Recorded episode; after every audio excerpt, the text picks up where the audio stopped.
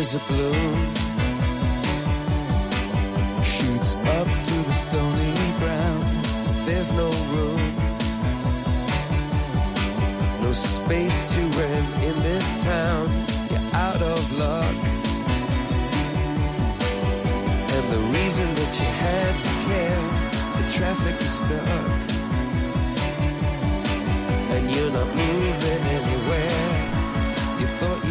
Comienza en Radio María Sexto Continente. Con el obispo de San Sebastián, Monseñor José Ignacio Munilla.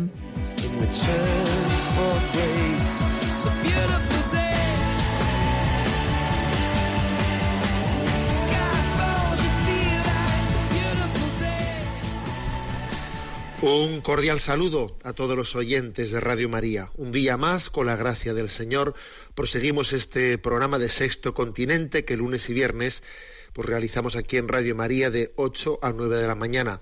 Lo hacemos en pleno mes de agosto, en un mes en el que sabemos que una parte muy importante de la población pues está de vacaciones. Y mi comentario de entrada quiere hacer referencia a que en este periodo vacacional se están produciendo, en pleno año de la misericordia, en pleno jubileo de la misericordia, se están produciendo muchos encuentros casuales, circunstanciales, pero providenciales. Me refiero a que hay ingentes cantidades de personas que están visitando las catedrales, que están pasando por la puerta santa que la Iglesia ha abierto durante este jubileo de la misericordia sin ser consciente de ni que es un jubileo de la misericordia, sin ser consciente de nada, ¿no? Pero las masas acuden, se acercan a los templos y ahí se pueden producir, se están produciendo de hecho, ¿no? Pues encuentros, encuentros que son grandes oportunidades para que Dios se sirva de, de, de ese momento para salir al encuentro. ¿eh? Decía el Papa que la puerta santa es el lugar del encuentro entre el dolor de la humanidad o la desorientación de la humanidad con la compasión de Dios. En esa puerta se encuentran. Se encuentra el dolor, el sinsentido, la desorientación con la compasión de Dios. La puerta santa es ese encuentro. Yo que pasaba por allí y Dios que me esperaba y salía en mi búsqueda. Menudo encuentro. Y eso, pues, en este periodo estival está ocurriendo de forma masiva en muchos lugares, eh, especialmente visitados por el turismo. Aquí también en San Sebastián, pues la catedral a veces uno se asoma a ella y se queda impresionado la cantidad de personas que pasan por allí y, miran y miran con, con, una mirada que es, eh, digamos, abierta a, un misterio que entienden que les trasciende.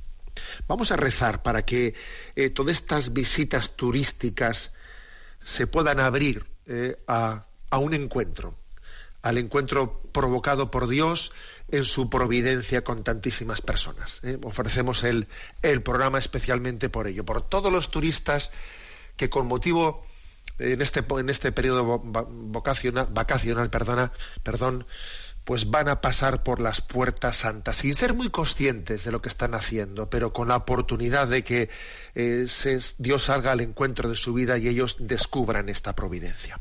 Sexto Continente es un programa que tiene también una interacción con vosotros a través de la cuenta de correo electrónico sextocontinente arroba radiomaria.es, a través de la cuenta de Twitter arroba obispo Munilla y a través de un muro de, del muro de Facebook que lleva mi nombre personal, José Ignacio Munilla. Bueno, ¿cuál es el tema elegido para pues para el día de hoy? Pues el tema elegido para el día de hoy que está teniendo una cierta trascendencia a lo largo de este mes de, de agosto es el tema de mm, las mm, presiones que la ideología de género está realizando en las legislaciones eh, del mundo entero, especialmente también en España.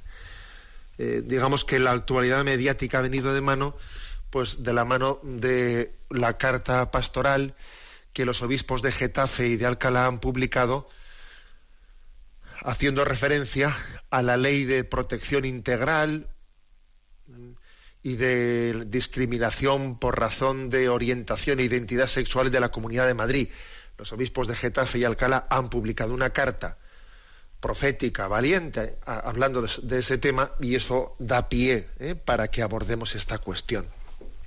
Obviamente no estamos hablando de un tema que haga referencia únicamente a una comunidad autónoma, como es la de Madrid en este, en este caso. Ni siquiera estamos hablando de un tema que haga referencia únicamente a España. Estamos bajo una presión internacional. Hay una hoja de ruta, ¿eh? hay una hoja de ruta internacional para la imposición de la teoría de género. Hay que decir que lo que llamamos en su tiempo la caída de las ideologías, cuando cayó el muro de Berlín, y entonces parecía que nos adentrábamos en un nuevo orden mundial en el que las ideologías eh, habían caído, ¿no? La, de la izquierda y la de la derecha, la del marxismo y el capitalismo, ¿no? Aquello fue un sueño, eso de la, que la caída de las ideologías fue un timo. En el fondo, detrás de esa caída del muro de Berlín, se abrió un nuevo momento que, lejos de ser la caída de las ideologías, ha terminado por ser pues la, ideología única, la imposición de la, de la, ideología única, que es la de llamada la teoría de género, la ideología de género, que es la de poner en cuestión la misma concepción antropológica del hombre, como una forma ¿no? de, de, cuestionar los, los, valores de la humanidad. Y uno lo entiende, lo entiende, ¿eh? entiende que esta estrategia es muy astuta y puede ser muy eficaz, ¿no? Si no somos capaces de pues de afirmar y redescubrir la auténtica antropología del hombre. Y existe toda una tendencia mundial. Ahora mismo, en este momento, en el Parlamento de Argentina, está en trámite una ley para que la, ideología de género se implemente en todo el sistema de enseñanza. Y lo mismo en Colombia. En Colombia.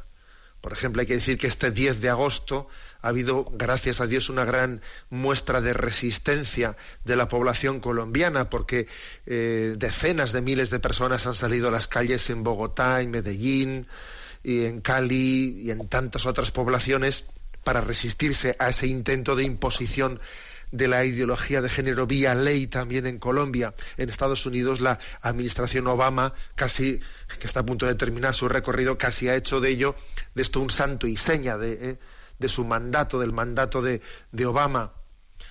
es, una tendencia mundial, ¿eh? una tendencia mundial que es que además hay que decir que se entiende perfectamente, porque ahora que hemos estado en la, en la Jornada Mundial de la Juventud en Polonia, hemos visto cómo el marxismo fracasó plenamente en su capacidad de, luchar contra la fe cristiana la fe de pueblos como el de Polonia, que, fue perseguida, pues permaneció, iba a decir, no intacta, sino fortalecida frente a la persecución marxista.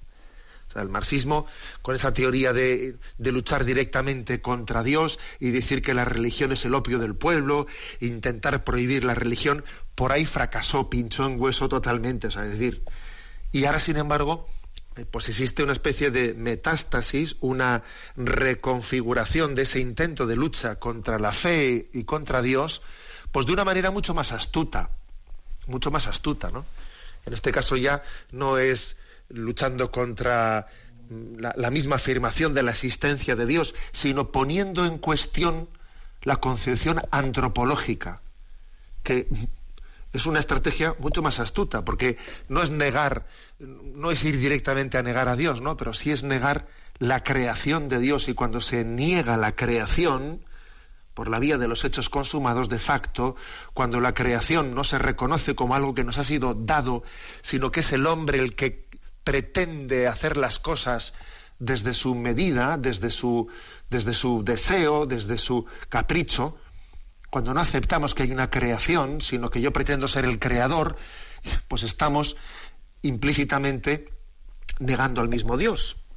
Y esta es una estrategia mucho más astuta, mucho más astuta, que se está imponiendo pues en todas eh, y, eh, en todos los ámbitos internacionales. Y, recordemos también como aquel aquella aquello pasó medio desapercibido pero cuando España accedió a, tener un sillón en el Consejo de Seguridad de las Naciones Unidas, pues allí de repente descubrimos como en el documento que España había, en el que había presentado su candidatura para que tuviésemos un sillón en el Consejo de Seguridad, allí descubrimos que había pues, un par de páginas escritas en las que el gobierno español pues eh, se comprometía a implementar toda la ideología de género en nuestra legislación como una condición eh, para que nosotros pudiésemos tener un sillón en el Consejo de Seguridad. ¿eh? O sea, es decir, que estamos ante, ante toda una tendencia internacional. Esto no puede ser una casualidad, es imposible. Eso lo decía el Papa Francisco hace poco. A ver, esto, si alguien piensa que esto es una casualidad, hombre, es imposible que lo sea.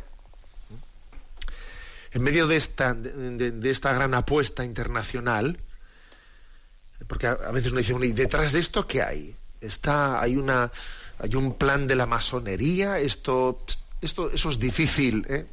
La verdad es que yo no sé si eh, hasta qué punto cabe hablar de, determinados poderes de, decisión, lugares de decisión que se nos escapan a nuestra percepción. Lo que sí que es cierto es que el demonio, Satanás, es capaz, o sea, es especialista en dirigir los hilos. ¿eh? los hilos internacionales, es capaz de, servirse de las ambiciones de los corazones, de, los, de las ambiciones de poder.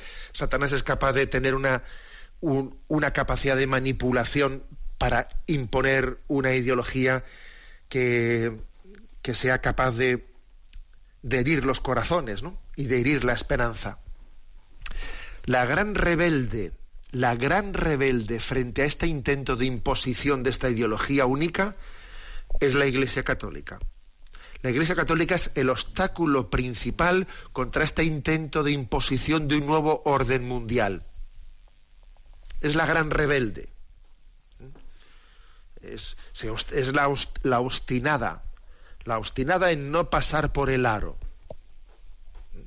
O sea, en el intento de, de imponer esta ideología única, hasta se ha intentado manipular al propio Papa, el Papa Francisco, como haciendo, que, haciendo querer, o sea, queriéndolo poner bajo, bajo esa estrategia. Acordaos, por ejemplo, de cómo se sacó de quicio la frase esa de, de, la rueda de prensa, ¿quién soy yo para juzgar eh, eh, a un homosexual? Cuando él había dicho explícitamente, ¿quién soy yo para juzgar a alguien que intenta eh, que, está, o sea, un, homosexual que intenta vivir la ley de Dios y que intenta vivir conforme a los designios de Dios, es decir, que intenta vivir en castidad, todo lo contrario a, esta tendencia, es decir, es coger, una frase del Papa, aislarla de su expresión plena y, darle la vuelta contraria totalmente a lo que estaba diciendo, ¿no? Bueno, pues eh, hay que decir que, que sí, que existe una, una tendencia a la imposición de una ideología única, lo cual es una paradoja, porque claro, si se afirma se afirma el relativismo, ¿cómo se puede compaginar el relativismo con, con la imposición de un pensamiento único? Oiga, si usted si usted reivindica el relativismo, luego cómo nos pretende imponer un pensamiento único? No es contrario eso de un pensamiento único con el relativismo, porque este pensamiento único está impuesto. Y las naciones que se están resistiendo a implementar en sus, en sus legislaciones este pensamiento de la ideología de género, se les está sancionando. Especialmente las, eh, las naciones de, de, África y de América del Sur que, que se han resistido, o algunas siguen resistiéndose, ¿no? Pues se les han denegado las ayudas internacionales hasta que no implementen la agenda del aborto, de, la ideología de género, etcétera, etcétera.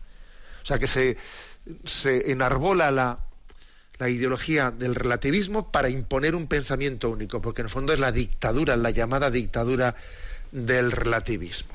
Bueno, este es el panorama internacional. Y en España, pues en España este tema se va imponiendo, pues desde los medios de comunicación, pues a saco, como se dice, ¿eh? a saco. Y a nivel legislativo, pues vamos por comunidades autónomas. ¿eh? Y hay que decir que, bueno, pues eh, en otras comunidades autónomas, por ejemplo, en Galicia, pues allá por el, año 2014 ya se publicó, ¿eh? ya se aprobó una, una, ley por la igualdad de trato y la no discriminación de lesbianas, gays, transexuales, bisexuales, intersexuales en Galicia. Eso fue aprobado el 14 de abril de 2014. Y claro, uno cuando, cuando leía pues todo el desarrollo, lo de la, lo de la no discriminación, igualdad de trato, pues, entiende claramente que es la excusa, la excusa para terminar imponiendo una ideología, ¿no? y esto ha ido por comunidades autónomas pues en, pequeños saltos, en pequeños pasos. Y pues el mes pasado, el mes de julio, en la comunidad autónoma de Madrid se dio un paso, digamos, sustancial en la aprobación de la llamada Ley de Protección Integral contra la LGTBI fobia. Esto del LGTBI pues son las siglas de un movimiento internacional del movimiento internacional lesbianas, gays, transexuales, bisexuales, intersexuales. ¿eh? Ley de protección integral contra la LGTBI-fobia y la discriminación por razón de orientación e identidad sexual en la Comunidad de Madrid. Claro que está ocurriendo en todos los sitios la misma estrategia, ¿no?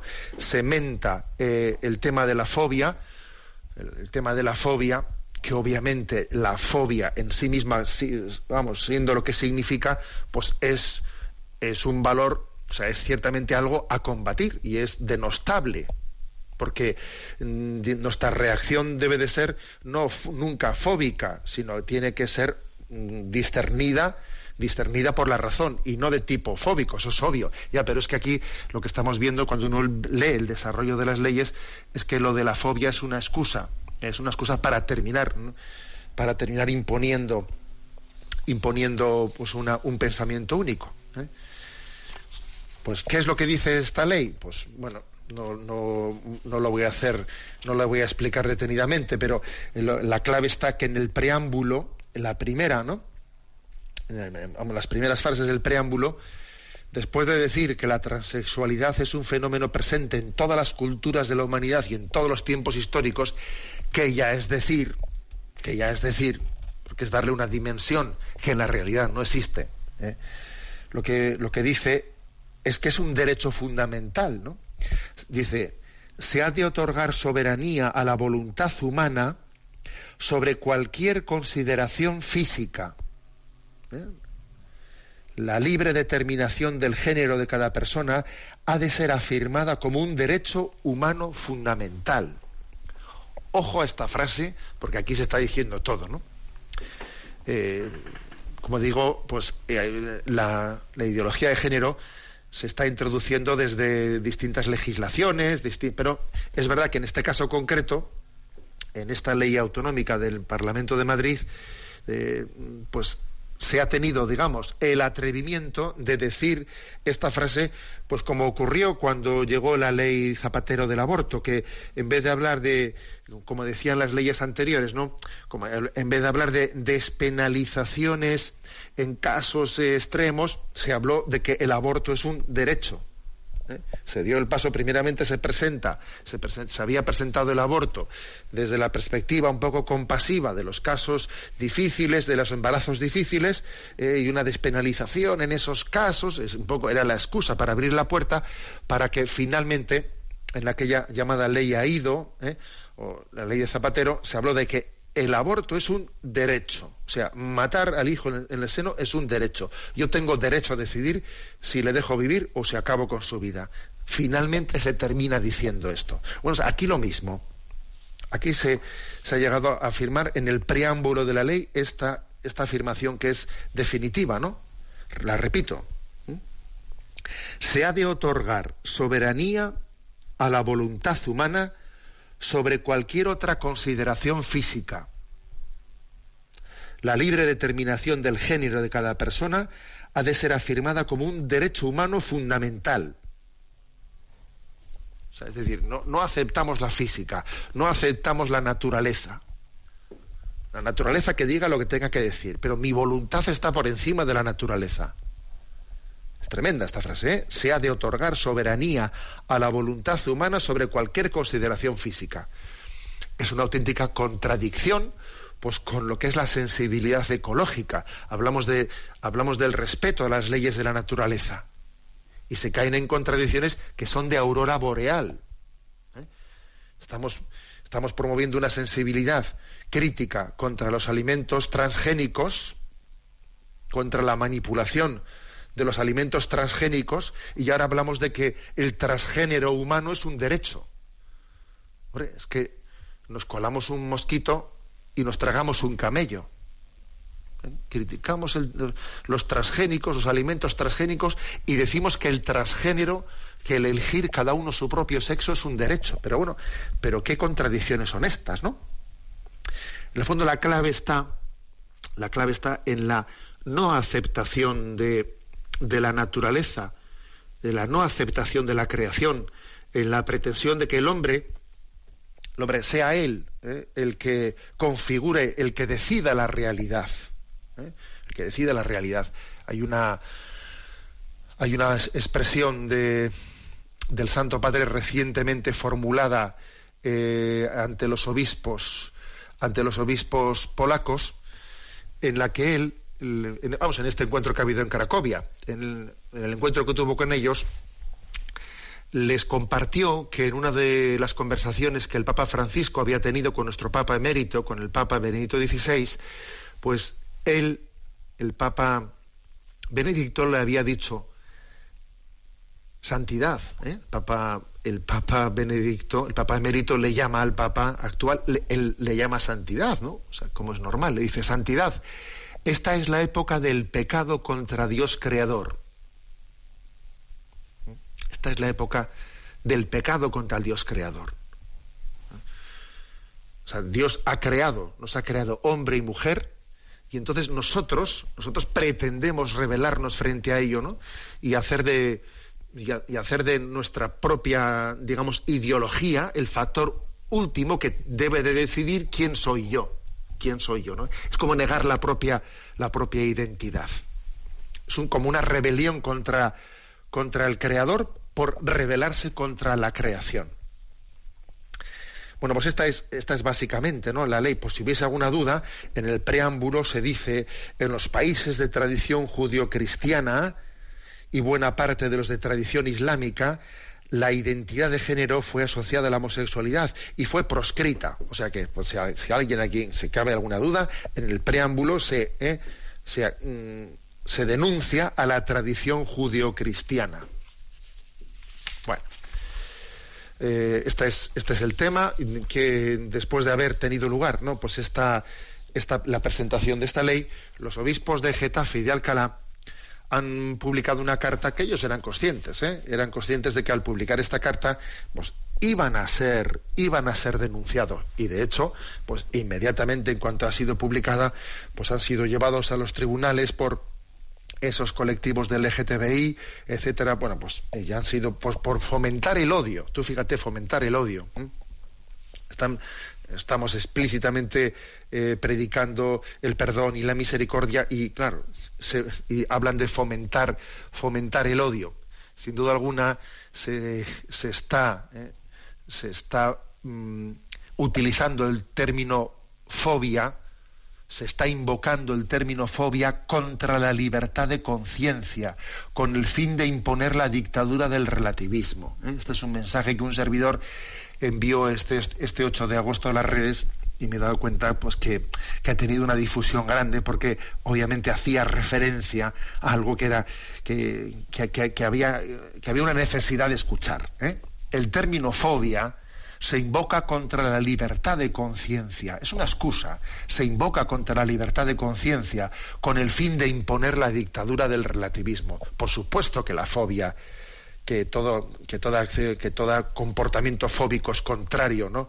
a los valores cristianos, pero no tomemos pie de eso para negar, la, negar la, el derecho y el deber de predicar la auténtica antropología. Y no tomemos excusa de eso para imponer una dictadura del relativismo. Bien, pues eh, eh, como digo, eh, los obispos de Getafe y de Alcalá han publicado una carta que tiene un título hermoso. ¿Mm? Ahora lo vamos a explicar. Tiempo de sanación, no de lamentaciones. ¿De dónde viene esa frase? Bueno, ahora lo explicaremos. Esa frase, tiempo de sanación y no de lamentaciones, está tomada del obispo, de, una expresión del obispo de Lincoln, de Estados Unidos, que cita a Boecio. Tú fíjate, ni más ni menos, ¿no? Eh, este obispo escribió, pues, el 17 del 5 de este año, una carta pastoral a propósito de las imposiciones que Obama estaba haciendo también en torno a la ideología de género de Estados Unidos. Y dijo esta expresión, ¿no? No es tiempo de lamentaciones, sino de sanación. De ahí han tomado esta expresión los obispos de, de Getafe y de Alcalá para darle nombre a esta carta pastoral. Tiempo de sanación, no de lamentaciones. Bien, vamos a, presentar esta carta pastoral que es muy breve, muy concisa, pero, pero vamos, no tiene, no tiene desperdicio alguno. Y antes de seguir adelante, vamos a escuchar, pues eh, la vez pasada, como hicimos una pequeña crónica de cómo había sido la Jornada Mundial de la Juventud, pues en Cracovia pusimos, así en plan un poco de despedida, el que había sido el himno de, de esta Jornada Mundial. Bueno, pues es que resulta que que cuando se ha anunciado que la próxima jornada mundial sería dentro de tres años en Panamá, nos hemos llevado la sorpresa de que ya tienen el himno ya preparado. Estos han corrido mucho los de Panamá. Y este himno de la JMJ de Panamá se titula Somos peregrinos. ¿eh? Vamos a escucharlo.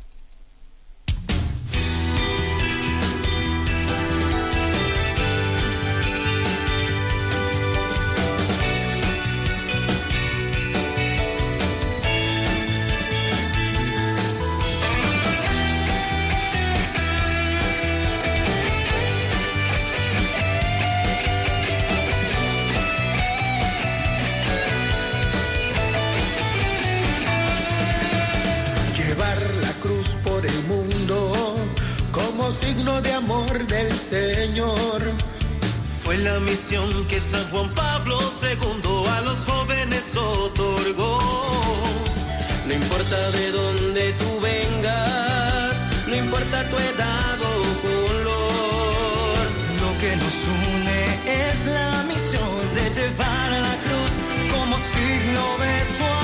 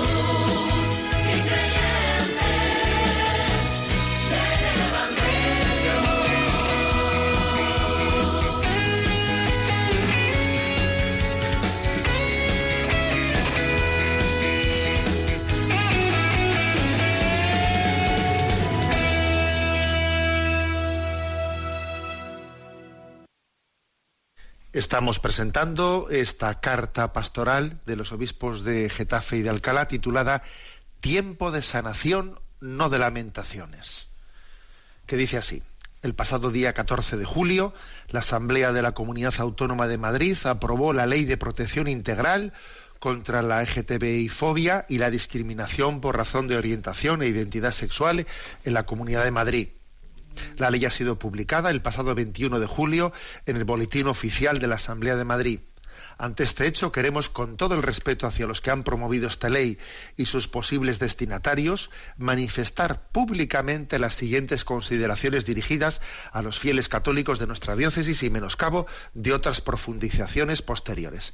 Me permito un comentario, fijaros que dice, manifestamos con pleno respeto a todo el mundo y luego están acusándoles de que han promovido el odio. Bueno, afirman, punto primero, inspirada por una antropología no adecuada que niega la diferencia sexual varón-mujer y la unidad de la persona cuerpo-espíritu, esta ley se halla en contradicción con la moral natural, acorde a la razón, a la recta razón, y pretende anular la enseñanza pública de la Sagrada Escritura.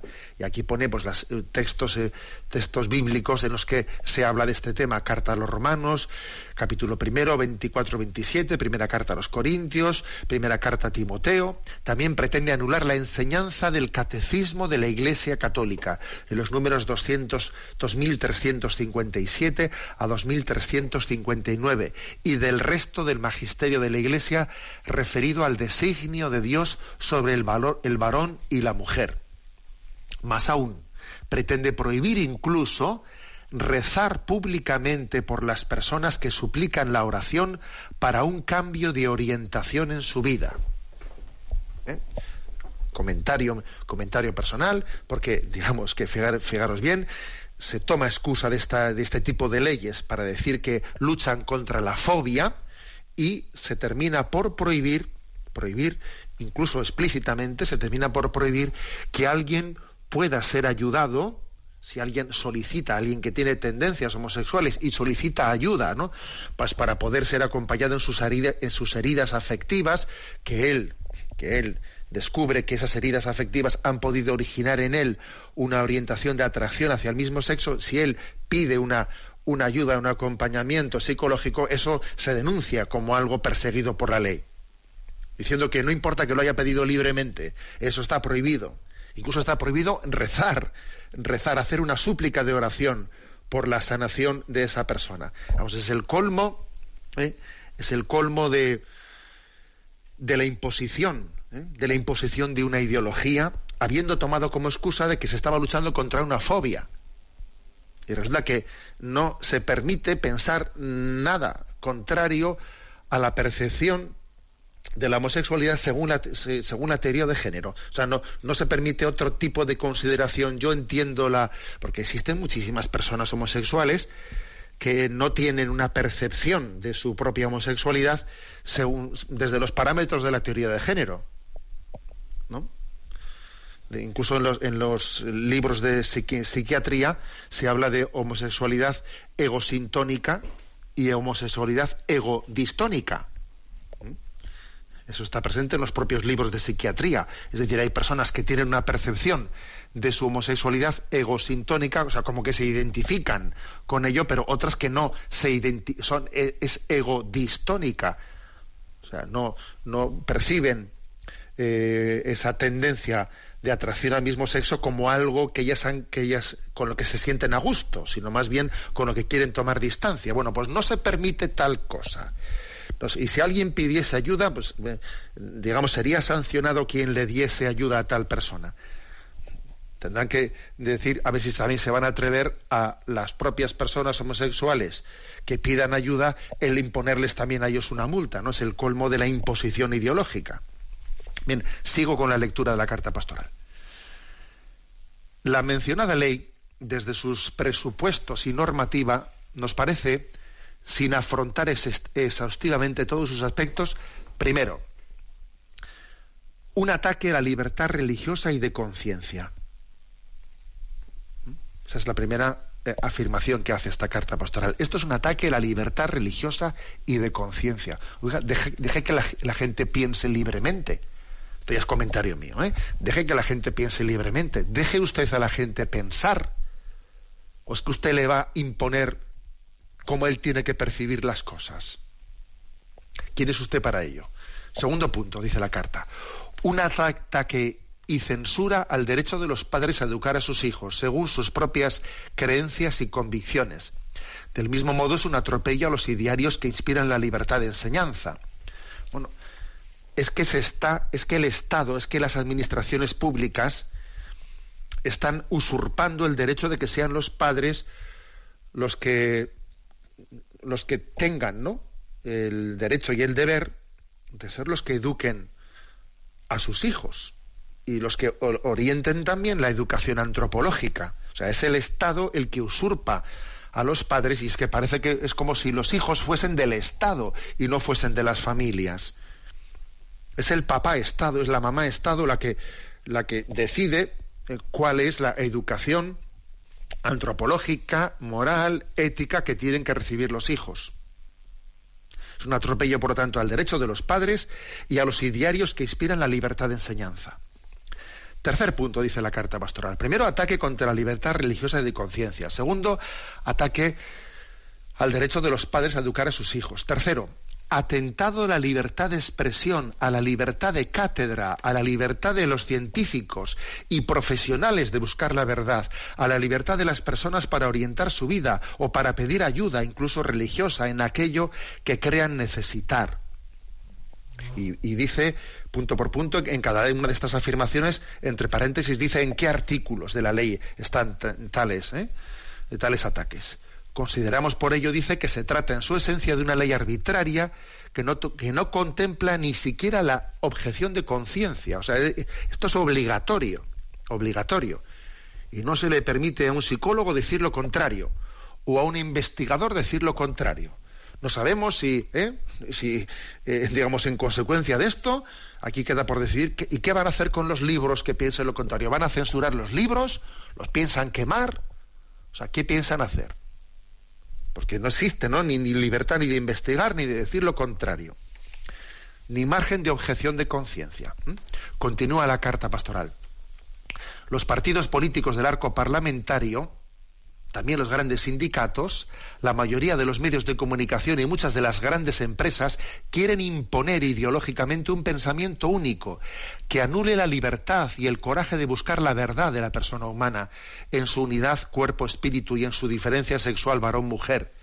Cuando no se busca la verdad, cuando no se respetan ni siquiera los argumentos de la biología inherente a la genealogía de la persona, se impone por ley la ideología, en este caso la ideología de género, y se coacciona la libertad con sanciones y persecución. Nada nuevo bajo el sol, dice el punto tercero de esta carta pastoral. Nada nuevo bajo el sol. Ojo que ya ha existido en la historia de la humanidad este tipo de persecuciones. Y, ahora afirmo yo, y obviamente nosotros tenemos que obedecer a Dios antes que a los hombres. Y tenemos que asumir el hecho de poder ser perseguidos por ser fieles a la verdad a la verdad revelada y a la verdad natural, porque estamos hablando de que aquí el mensaje de la revelación y el mensaje de la ley natural pues coinciden plenamente, ¿no? Como no podía ser de otra manera. Y en este punto tercero se ha insistido como los partidos políticos del arco parlamentario están todos a una y esta ley ha sido ha sido aprobada eh, pues en el Parlamento de Madrid, como en otros parlamentos autonómicos lo está siendo, todos a una. En el caso de Madrid, pues promovida por el Partido Popular y seguida por todos los demás, y todos haciendo enmiendas y asumiendo las enmiendas de todo el mundo. ¿Mm? Porque estamos ahora mismo observando cómo en España hay una auténtica lucha, ¿eh? Lucha de poder, de, que no sabemos si se repetirán de nuevo las elecciones porque es imposible, pero es una pura lucha por el poder porque todos piensan lo mismo. Pues han ido todos camino de una ideología única, de un pensamiento único, y ahora escenifican una lucha como si entre ellos hubiese posicionamientos verdaderamente distintos. Pero si, pero si nunca ha existido un pensamiento más único que hoy, y sin embargo están pues manifestando una incapacidad de, llegar a un acuerdo mínimo, dejando patente que aquí por lo que se lucha no es por una concepción distinta de la sociedad, sino por una pura lucha por el poder. Continúa la carta pastoral, ¿no? Al recibir el premio Carlomagno, el Papa Francisco ha invitado a construir un mundo, un nuevo humanismo para, para Europa basado en la capacidad de integrar, de dialogar y de construir, recordando que en esta tarea la Iglesia puede y debe ayudar cumpliendo su misión. El anuncio del Evangelio, que hoy más que nunca se traduce principalmente al salir al encuentro de las heridas del hombre, llevando la presencia fuerte y sencilla de Jesús, su misericordia que consuela y anima. Entre las víctimas reales de nuestra cultura del relativismo, no lo son menos quienes sufren la confusión sobre su propia identidad, una confusión que con leyes como esta se verá aún más agravada. El mismo Papa Francisco nos ha pedido no caer en el pecado de pretender sustituir al Creador. Somos criaturas, no somos omnipotentes. Lo creado nos precede y debe ser recibido como don. Al mismo tiempo somos llamados a custodiar nuestra humanidad y eso significa ante todo aceptarla y respetarla como ha sido creada. Esto es una cita de la exhortación apostólica posinodal Amoris Leticia, en la que el Papa explícitamente dice, pues este es comentario mío, dice el Papa, pues cómo eh, estamos ante profundísimas heridas, el hombre está profundamente herido, pues la disolución de la familia, la desintegración de la familia, tantos divorcios, tantas rupturas, tantas infidelidades, tanta poca consistencia del amor fiel, ha generado montones de heridas. Estamos con profundas heridas afectivas. Y si en vez de sanar las heridas afectivas, si en vez de proceder a intentar, no pues eh, consolar nuestras heridas afectivas con el amor fiel de Dios, si en vez de esto todavía ideologizamos y pretendemos dar un marco, ¿no? Un marco a esas heridas afectivas, lo que hacemos todavía es conducir al hombre al abismo, ¿no? Condenarlo al abismo en vez de la sanación. En vez de sanar las heridas, lo que hacemos es conducirnos a pues a perpetuarlas. ¿eh? Continúa la, la carta pastoral, pasamos al punto quinto y dice, y ahora viene lo del título al que me refería antes, el título de esta carta pastoral, no es tiempo de lamentaciones, sino de sanación. Como ha recordado nuestro hermano el obispo de Lincoln, Estados Unidos, citando a Boecio, ante medidas legislativas similares de la administración Obama, en una carta pastoral que escribió recientemente, en mayo para salir al encuentro de las heridas del corazón, como nos pide el Papa Francisco, es necesario y urgente promover una acción conjunta de las familias y de las asociaciones católicas en orden a defender con todos los medios legítimos y en todas las instancias de corresponda la libertad religiosa y de conciencia, la libertad de los padres a educar a sus hijos según sus propias creencias y convicciones, la libertad de enseñanza y los demás derechos fundamentales que creemos se conculcan gravemente en esta ley si nosotros callamos, gritarán las piedras. La sanación de las heridas provocadas por estas medidas legislativas no se logra con la confrontación que se deriva en descalificaciones y amenazas de demandas judiciales. Porque queremos integrar, dialogar y construir. Pedimos la colaboración de todas las personas de buena voluntad con verdaderos criterios de comunión. Y especialmente a nuestros fieles les pedimos su oración y su participación activa que nazca de auténticos criterios eclesiales. aquí viene el título de esta carta. Este es tiempo de sanación, no de lamentaciones. Aquí lo que, hay, lo que hay es muchas heridas que necesitan ser sanadas. Y este tipo de leyes lo que hacen es pretender impedir que las heridas puedan ser sanadas, pretender los acompañamientos espirituales los acompañamientos psicológicos, los acompañamientos terapéuticos, pretender impedirlos y hacer de las heridas casi una especie de afirmación autodestructiva ideológica. ¿Eh? Que eso es, uno mismo, hacer de su herida su condena. Así, ¿eh? Porque, porque es, por ejemplo, todo lo que son en este momento todas las adicciones al sexo todas las adicciones al sexo, a la pornografía, que se están derivando en auténticas esclavitudes. Este pensamiento único lo que, lo que quiere es que esas adicciones, esas adicciones se constituyan en una ideología. Yo tengo derecho, pues, ¿eh? tengo derecho a las adicciones, tengo derecho a, hacer de la pornografía, pues, mi, ¿eh?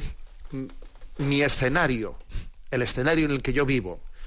Nunca una dictadura está tan consolidada como cuando consigue que los esclavos sientan placer en serlo.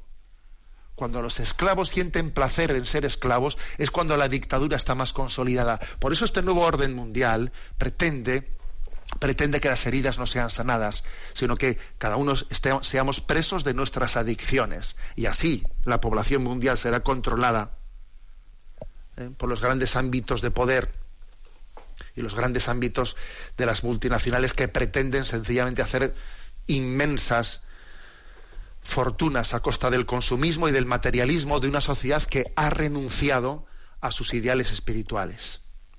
Por eso me parece bellísimo ¿no? que esta carta pastoral tenga como, como, como título Tiempo de sanación, no de lamentaciones. Y no pensamos dejar de sanar y de acompañar, por mucho que nos amenacen, no pensamos dejar de hacerlo. Porque estamos llamados a acompañar las heridas.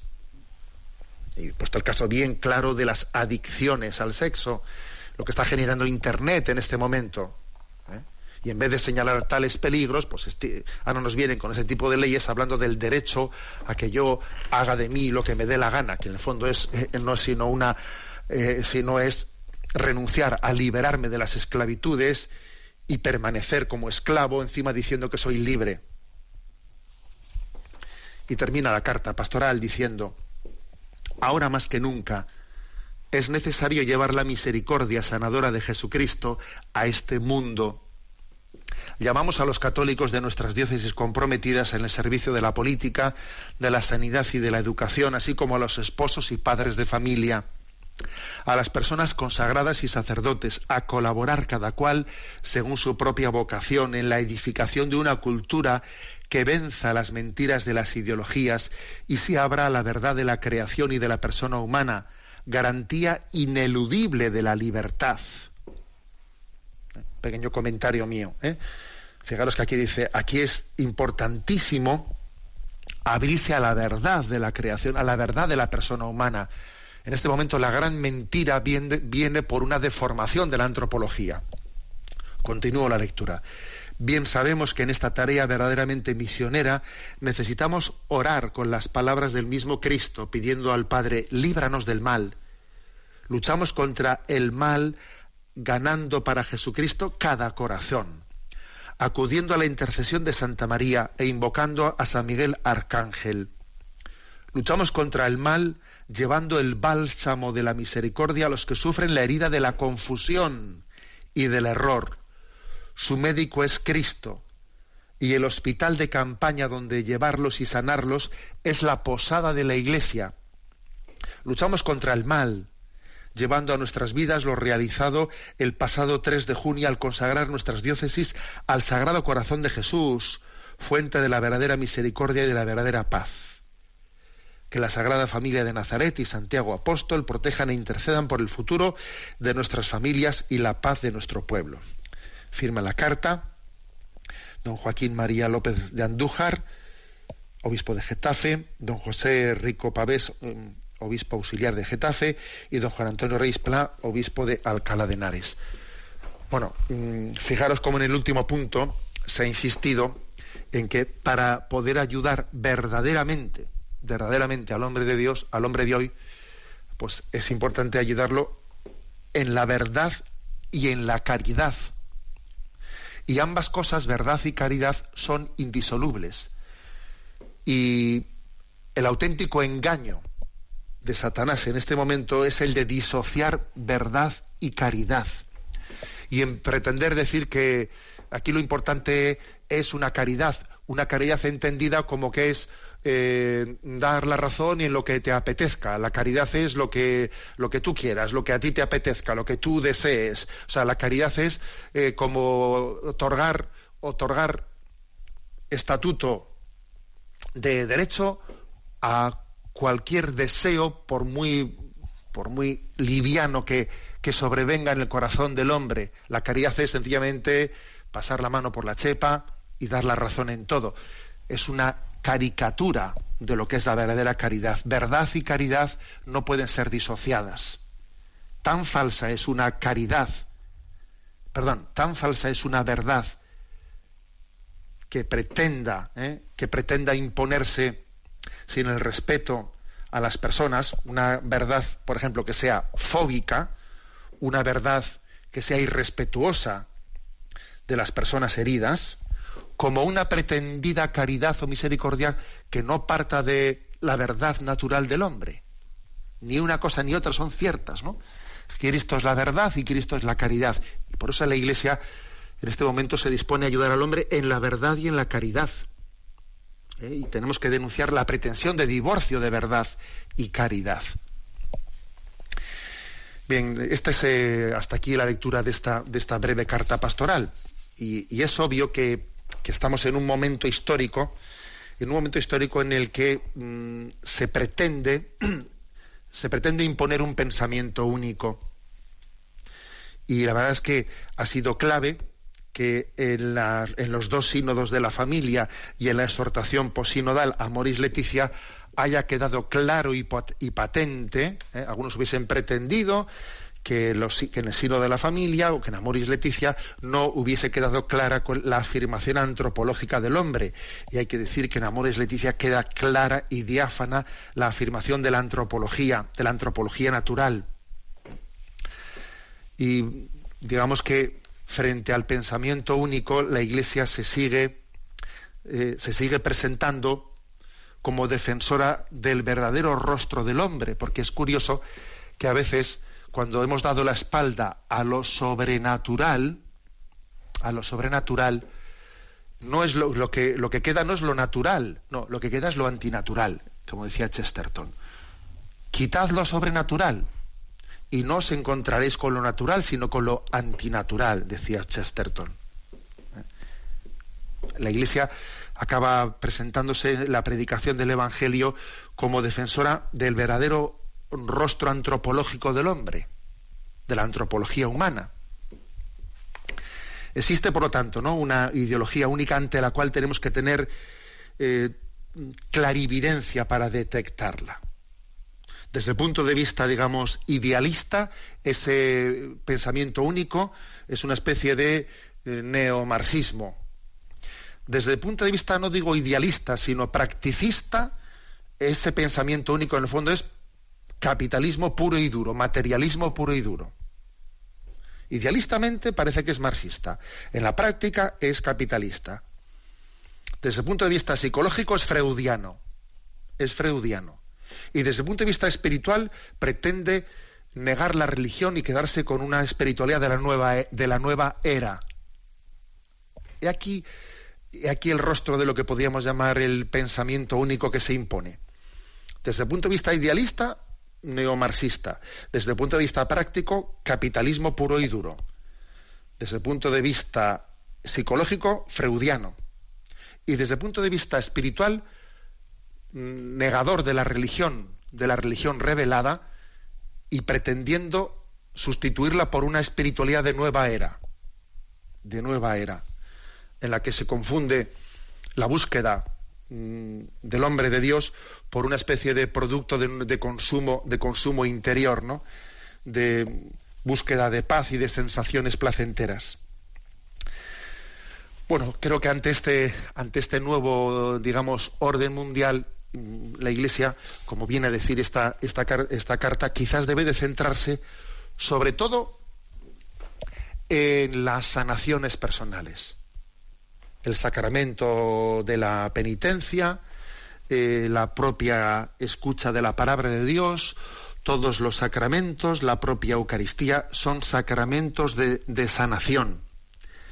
La propia confesión, la propia dirección espiritual, la propia predicación de la Iglesia busca la sanación de las heridas del hombre. Lo más duro que puede ocurrir es que hagamos de las heridas bandera. Hacer de las heridas bandera es lo último, es condenar al hombre a su infelicidad. Las heridas tienen que ser acompañadas, las heridas tienen que ser sanadas con bálsamo. No podemos hacer de ellas nuestra identidad, porque es condenar al hombre a su propia infelicidad. Bien, hasta aquí esta reflexión. Hemos presentado en el programa de hoy, ¿no? La carta pastoral de los obispos de Getafe y de Alcalá, titulada Tiempo de sanación, no de lamentaciones. Eh, que el Señor bendiga, nos, nos, ilumine y que las palabras que el Santo Padre ¿no? ha pronunciado en, en su viaje en el encuentro que tuvo con los obispos en Polonia sean para nosotros un revulsivo. El Santo Padre habló de que es terrible, terrible que en el sistema de la enseñanza se introduzca la ideología de género y que se pretenda presentar a los niños ya desde su infancia un programa transversal de ideología de género en que los niños reciben un mensaje en el que ellos deben de escoger su propio sexo. Es terrible, es un escándalo contra la inocencia de los niños, ¿no? Que tal cosa se se adentre en, nuestro sistema, en nuestro sistema de enseñanza. El Santo Padre lo, calificó de terrible, terrible. ¿eh? Esta invasión en la enseñanza, en la conciencia, en la conciencia de los niños. Creo que eso nos debe de, mover, ¿eh? nos debe de mover a todos nosotros. La bendición de Dios Todopoderoso, Padre, Hijo y Espíritu Santo, descienda sobre vosotros. Alabado sea Jesucristo.